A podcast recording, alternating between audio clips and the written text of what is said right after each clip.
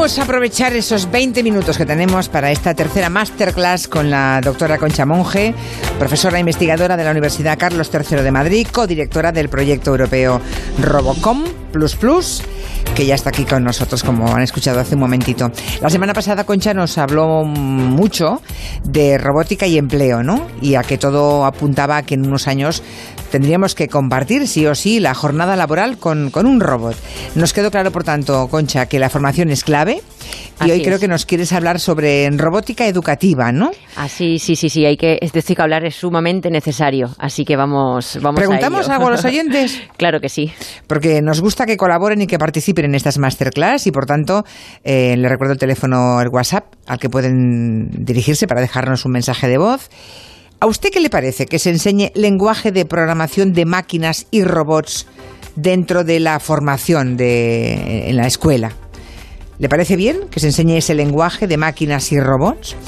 638-442-081. También pueden votar en la encuesta que acabamos de, lanzar en, Twitter. Y bueno, si tenemos algún joven que ya esté estudiando alguna cosa relacionada con la robótica en la escuela, que todavía son muy pocos, ¿eh? Pero bueno, si alguien lo está haciendo ya, que hay algunas escuelas en las que sí se da robótica, pues que, nos lo explique. La semana pasada, Concha, nos decías que la robotización del empleo va a ocurrir en menos de 10 años. Atención, ¿eh? 10 años. Así que o formamos a los jóvenes y nosotros mismos en tecnología o nos vamos a quedar fuera del mercado laboral, ¿no? Nos vamos un poco al garete todos, ¿eh?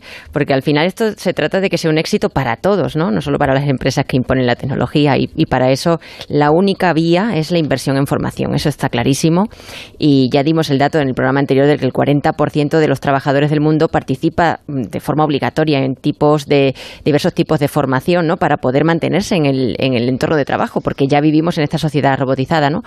Y, y claramente los países donde el empleado no se recicla, pues eh, formativamente hablando, pues eh, van, están abocados al fracaso, claro. Sí, y son un poco expulsados en los márgenes de la sociedad, ¿no? Sí, Vivimos en un mundo tecnológicamente muy avanzado y cuanto antes empiecen esos niños a familiarizarse con las nuevas herramientas tecnológicas, mucho mejor. Eso es, sí. Y no fíjate, esto es importante, ¿no? Porque no se trata solo de aprender a usar las herramientas. Hay muchos niños ya que a los poquitos meses de, nacer ya están que casi que parece que manejan el iPad, ¿no? Es muy curioso, ¿no? Pero cuidado, que no se trata de esto, ¿no? Es entender eh, las máquinas, es ir más allá. ¿Qué hay detrás de la máquina? ¿Cómo hablo con la máquina? ¿Cómo programo esa máquina para que la máquina no me domine a mí, ¿no? Sino que yo pueda dominar a la máquina, ¿no?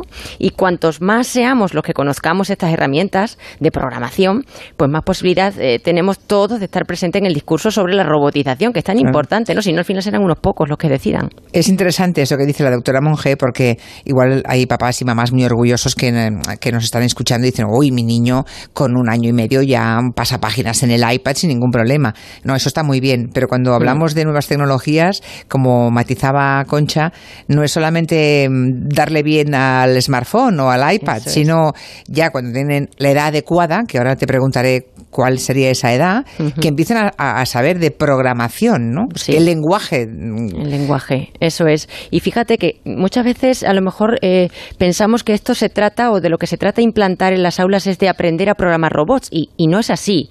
También, ¿no? También, pero es de aprender un lenguaje que además de permitirnos programar robots, con lo cual nos puede venir esto nos puede venir muy bien para el futuro, eh, hay otros muchos beneficios ¿no? de, este, de este aprendizaje. ¿no? Por ejemplo, aparte de entender cómo funcionan dispositivos que manejamos diariamente y entender el lenguaje de las máquinas, se trata también de, fomentar el pensamiento computacional, que esto es maravilloso, ¿no? Es un proceso de razonamiento que nos estructura la mente y nos ordena las ideas, ¿no? Esto me ha parecido de, todo lo que yo he aprendido un poquito antes que ustedes, porque yo me, sé, digamos, el contenido de la clase, de la masterclass de la doctora Monge, es que me parece muy interesante. Nos estructura el pensamiento, la manera de razonar, ¿no? Eso es. Nos permite dividir un problema que sea muy grande en problemas más pequeños y eso es una disciplina en nuestro cerebro para luego enfrentarnos en la vida. Exacto, exacto. Y el niño lo hace jugando además. No, no, nos pensemos que el niño está escribiendo un código, el niño no, no, sabe de esto, ¿no? Por ejemplo, un ejemplo muy sencillo, imaginaros un, un niño o una niña que se tiene que eh, enfrentar al siguiente problema, que es mover un cochecito pues desde una casilla de salida hasta la meta, ¿no? Y tiene un tapete de juego donde hay representados varios caminos con obstáculos, ¿no? Para hacer esto, pues el niño tiene unos recursos que son muy básicos, unas fichitas con una flecha, flecha para arriba, flecha para abajo, izquierda, derecha, ¿no? Y usando una secuencia determinada que él determina, ese niño o niña deciden cómo tienen que colocar las, fechas, las fichas, pues consiguen mover el cochecito de una forma u otra, ¿no? Y alcanzan la meta, ¿no? Entonces, en esto se basan estos kits robóticos que se utilizan luego en los colegios para, de alguna forma, eh, que el niño aprenda este lenguaje de, de programación tan intuitivo, ¿no? Hemos preguntado a un par de jóvenes. Eh, uno tiene 15 y otra tiene 12 años. Son dos niños, nos ha costado, ¿eh? Que han estudiado robótica en el colegio. Aún hay pocos colegios que den robótica. Parece mentira, pero es así. Y nos han contado más o menos lo que les enseñan, lo que hacen en clase. En clase de robótica estamos ahora programando un robot que lo montamos el año pasado y estamos programando para empezar a competir entre nosotros, tipo un sigue líneas, carreras, luchas de sumo. En la actividad de robótica que yo fui, lo que hacíamos era hacer robots de Lego y ponerles un sensor. También hacíamos rutas y programarlos desde el ordenador. Estudiamos un poco el robot que fue a Marte y le pusimos una ruta. Y yo creo que con la robótica se desarrollan, por ejemplo, la razón y la lógica, porque el profesor nos pone una serie de prácticas y si nos surge alguna duda, le preguntamos y él siempre nos va a ayudar, pero nunca nos va a decir cómo se hace el código. Me gustó y me parece una extraescolar interesante. Bueno, muy bien, muy hay alguna esperanza, ¿no? Es una niña de 12 años y un niño de 15 años. Estoy leyendo comentarios en Twitter de los oyentes, por ejemplo. Dice Ponce, y eso algo así había hoy yo también leído, si un niño de dos años es capaz de manejar una tablet, el superdotado es el programador que ha hecho eso.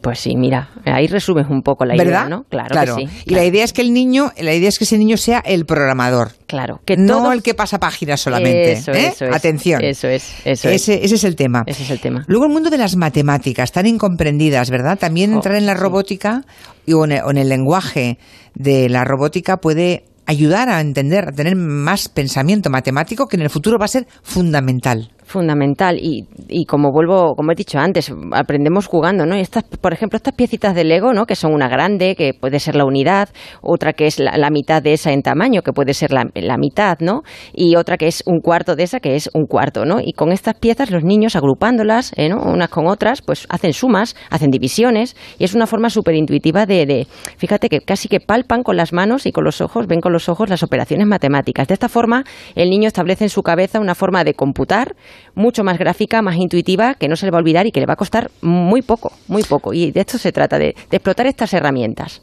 Muy bien. ¿El lenguaje de programación en qué consiste? Porque veo oyentes que preguntan, ¿a qué os referís cuando habláis de lenguaje de programación? Bueno, eh, a ver, eh, aquí hablamos de dos niveles. Evidentemente, el lenguaje de programación que aplican los expertos profesionales en sus campos de trabajo, pues es, eh, implica hacer un código, ¿verdad? Que es como un texto, un escrito con una serie de instrucciones que la máquina va a tener que realizar, ¿no? Esto, evidentemente, pues es una cosa muy compleja, ¿no? Y, y bueno, todos tenemos la idea del programador friki, ¿verdad? Que está bastante denostada por cierto, eh, y que bueno, que hace que, por ejemplo, una cosa importante de la que hablaremos en otro programa es que la, informática no tenga muy, muy buena acogida entre las mujeres, ¿no? Porque la mujer tiene un papel más social y esta imagen la aleja un poco como de su función, que bueno, todo esto lo vamos a discutir. Faltan referentes. Faltan referentes, Faltan referentes mm, femeninos. Sí. Pero bueno, esto es el lenguaje eh, de programación, digamos, aplicado desde el punto de vista profesional. Lo que hablamos eh, cuando nos referimos a implantarlo en el aula, pues es, es digamos, sintetizarlo en este tipo de juegos, ¿no? que permitan a los alumnos que trabajen conceptos que han estudiado ya en otras asignaturas, conceptos de física, de matemáticas, incluso mm, relacionados con disciplinas artísticas, ¿no? y que gracias a este, esta forma de, aprender eh, lo, experimentan de forma práctica y lo asimilan pues de una forma sorprendente. ¿no? Y además, eh, como decías, eh, Concha, los conceptos que ya tienen aprendidos de física, de matemáticas, eh, incluso mezclado con, disciplinas artísticas, pueden servir para todo eso, ¿no? Efectivamente, esa es la clave, ¿no? Vamos a ver qué te parece. Vemos que nos han dicho los oyentes. Venga. A la pregunta que hemos planteado. ¿Qué le parece que se enseñe el lenguaje de programación de máquinas y robots dentro de la formación de los chicos y chicas? A ver. Pues yo la primera vez que estudié lenguaje de programación tendría unos 20 años. Ahora tengo 34 pero es que tengo una prima que tiene 12 y ya lleva dos años estudiándolo por su cuenta porque le gustaba la robótica y va a clases particulares de, robótica. Así que fijaos la diferencia de 12 años antes, imaginaros cuando tenga mi edad. Mi hijo de 10 años ya va a Robotics desde hace 3 años y está encantado, le ha venido fenomenal. Es importantísimo la asignatura de la que habláis, programación de robots, etcétera, porque eh, baste un dato y es que los países con mayor número de robots por habitante son los países con menos desempleo del mundo y con mayor nivel de vida. Entonces eso de que los robots nos van a quitar el trabajo, yo creo que es un mito. Solamente ese dato es, es revelador. Esto que está explicando la doctora hoy tiene algo que ver con, con los algoritmos. La última es una pregunta para Concha Monge. ¿Tiene algo que ver con los algoritmos, doctora claro, Monge? Claro, los algoritmos al final son formulaciones matemáticas que se programan, ¿verdad?, a través de estas instrucciones y que, y que gracias a esta programación hacemos que el robot entienda lo que queremos decir, ¿no? Evidentemente, está muy relacionado. Eh, en la encuesta de Twitter mm, está clarísimo, ¿eh? Hay que enseñar lenguaje de programación en la escuela. El 88% de los oyentes dicen que sí, por supuesto, el 88%. Muy bien. Solamente el 12% considera que no es prioritario. Para los que consideran que no es prioritario, no le rendamos las ganancias. ¿eh?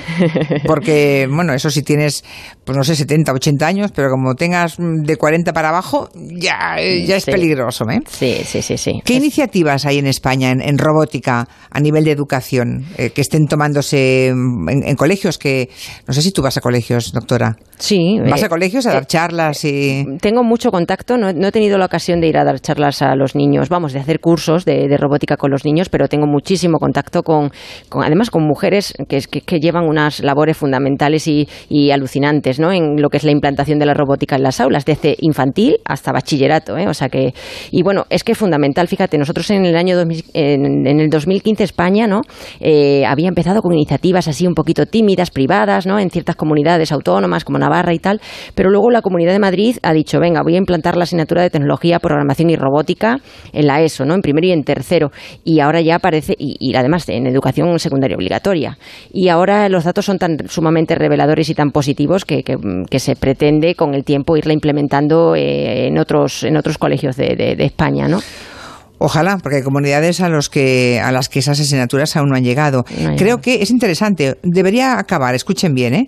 Un alumno mm, o alumna cuando acabe la educación eh, secundaria, la ESO, deberían tener conocimientos suficientes para programar ellos solos una página web, ¿no? O para crear una aplicación para móviles. O diseñar juegos de ordenador. Ahí es nada, ¿eh? Ahí es nada. O sea que eso es posible. Esa- hay, es países, objetivo. hay países en los que se está haciendo esto. Sí, sí, sí, y ese es el objetivo de la asignatura. No pensemos que es otra cosa. O sea, es decir, vamos a aprender a, eh, eh, a- vamos a conocer el lenguaje para poder hacer todas estas cosas. Y es fundamental. ¿Y el profesorado está preparado para impartir estas materias? Bueno. Porque, claro, manejar los kits robóticos y los recursos que hace falta en un aula para enseñar todo esto. Pues sí, el profesorado se está preparando. Eh, tengo que decir también que, claro, no es siempre fácil encontrar un profesorado motivado y dispuesto. Esto requiere muchísimo trabajo, muchas horas de trabajo, de conocer las plataformas previamente y de explotarlas, explotarlas al máximo. Ojo que se trata de que con estas plataformas recreemos eh, conceptos teóricos, no, no al revés, ¿no? No que las plataformas nos limiten lo que queremos contar. Entonces, es delicado, ¿no? Pero bueno, yo soy muy optimista. Yo, mm, desde mi experiencia, hay, fíjate, yo domino dos, dos indicadores eh, bastante importantes en lo que se refiere a la participación cada vez mayor del profesorado y de los alumnos en estas iniciativas. Y son uno de ellos es en la participación en la Semana Europea de la Robótica. Apuntadlo porque esto es muy interesante. Es un es una un- pues una actividad que tiene como objetivo acercar la robótica a la sociedad. Hay muchísimas empresas trabajando en esto. En la última convocatoria, más de 950 eventos en toda Europa y en España 300. Somos eh, líderes en esto. O sea, nos toman como los referentes. Cuidado, ¿eh? Cuidado. Está muy En este bien. ¿Y cuándo, y cuándo se celebra esto? La Semana Europea de la, de la Robótica, eh, ahora mismo no tengo yo el dato, esta no, no la tengo tan en la mente, no va a ser ahora inmediatamente. La que sí que es ya, este viernes, es eh, la, la- la Noche Europea, que también no salimos de Europa, eh, la Noche Europea del Investigador y la Investigadora, ¿vale? Y esta es en Madrid, concretamente este viernes 28, y ahí se hacen un montón de charlas de divulgación científica y demás, y la Carlos III organiza concretamente, donde yo participo, un evento que va dirigido a estudiantes de la ESO y bachillerato que si quieren conocer lo que hacen concretamente investigadoras eh, en torno a la robótica de una forma muy divulgativa y muy cercana al aula, pues que se pasen porque allí vamos a estar. Y, y, es, es impresionante. ¿Hay que, pagar o no? No, esto es gratuito. Es gratuito. Es gratuito para Vayan, todos. Aprovechen. Claro que sí, claro que sí. Aprovechen, 28 de septiembre.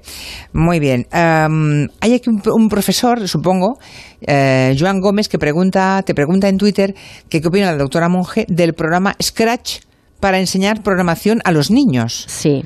¿Lo conoces, claro? Sí, lo conozco, claro. Bueno, Scratch es una buena iniciativa. Para que lo entienda el público, lo, que, lo que pretende Scratch es aprender o enseñar a programar usando de forma visual, de forma gráfica, ¿no? Es un poco lo que comentaba yo antes de las fichas, ¿no? El niño va programando porque juega con fichas que las coloca de una determinada manera y así consigue programar, ¿no? El robot hace eso que cada ficha va diciendo, pero evidentemente no está escribiendo ningún código, ¿no? Entonces, en eso, eh, eh, es, esto es lo que necesita el niño, ¿no?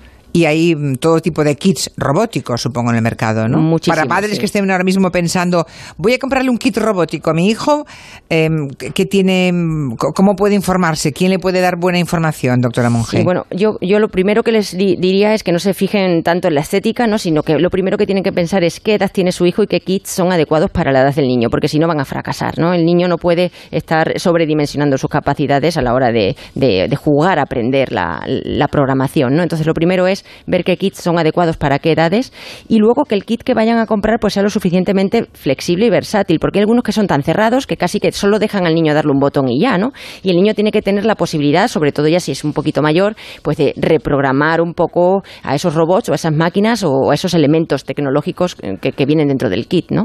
Eso cuando compran padres para los niños. Si Sí. pensamos en profesorado, supongo que también Claro. tienen que buscar el kit adecuado Sí. Para que lo que proponga a, a su colegio, a su clase, sea lo, lo correcto. Pero ahí ya los profes imagino que tendrán más capacidad de, de buscar Sí. ¿no? información. Eso es, sí, sí, sí, efectivamente. Ellos tienen que trabajar con el kit que, que permita poner al servicio eh, de- de- al servicio del kit los conocimientos, ¿no? Y no al revés, ¿no? Esto es fundamental, sí. Y mm, creo que hay, ah, bueno, empresas españolas importantísimas desarrollando kits robóticos estupendos, muy competitivos, ¿no? Sí. A ver si lo repasamos a lo mejor en la próxima clase, ¿no? Vale, perfecto. Sí, Porque- porque, merecen la pena porque es cierto que en España Son españoles, haciendo- además, Son ¿no? españoles todos. Hay empresas maravillosas, eh, Logix 5, BQ, mm, en fin, Mini Robots, ISO y Robotics. Eh, cualquiera de estas está proporcionando una- unos kits maravillosos, flexibles, baratos para que los niños aprendan. Bueno, pues en la semana que viene no tendremos a la doctora Concha Monge, que me parece que está del día 1 al 5 de octubre, creo que te vas a un congreso internacional, ¿no? De robots inteligentes Sí. y sistemas. Así es. Es- Estarás- Es, es una iniciativa muy importante. Bueno, es- este congreso lo organizamos nosotros. Esto es como unas Olimpiadas. Conseguimos la candidatura hace cuatro años en Chicago y bueno, por fin lo estamos organizando ya la semana del 1 al 5 de octubre y va a congregar a las eminencias de la robótica y espero volver con muchísimas novedades. Bueno, pues nos puedes contar, ¿no? Que Claro la que semana sí. que viene nos quedamos sin masterclass, pero la próxima seguro que volvemos a y además os contará noticias frescas de mm, bueno de esos Juegos Olímpicos, ¿no? De robótica que ha conseguido la Carlos III. Muy bien. Antes de irte, Concha, un par de cosas para ti. Espera. Sí. Soy un profesor de secundaria en el sistema público de enseñanza y mis alumnos ya desde ya mismo están programando páginas web, diseñando páginas web, haciéndolas desde cero. Y también están diseñando juegos con herramientas como Scratch, por ejemplo. Es algo que está sucediendo ya en la enseñanza secundaria aquí y ahora. Mi hija de 8 años este año hará su segundo curso de robótica como extraescolar en el cole y nosotros la animamos muchísimo a que, a que lo haga, además que ella va encantada, creo que ha sido la extraescolar que más le ha gustado y como creemos que la robótica y la tecnología es el futuro, pues creemos que es importante que, que siga con ello. Y dice otro en Twitter, programar es como hacer una receta, pero no es la receta de la abuela, que tiene un pellizco de esto, un puñado de lo otro, no, no. Es como la receta de repostería, que si no mides exactamente cada paso, no sube el bizcocho. Oye, pues mira, eh, me, ha- me ha ¿Te ha gustado gustado la- la metáfora? Muy, muy, sí, sí, sí, muy fiel a la realidad, absolutamente. Por aquí eh, dice que la edición de 2018 se celebra del 19 al 25 de noviembre. ah, vale, vale, vale. ¿Vale? Esto Ok, es un- sí, sí, la sí, Semana. Europea de la Robótica. Eso es, sí, sí, sí, sí. Bueno, ya nos irás contando novedades. Muy bien, gracias. Gracias, Julia. Concha, que vaya muy bien. Un abrazo. Hasta dentro de 15 días. Chao, chao. Chao.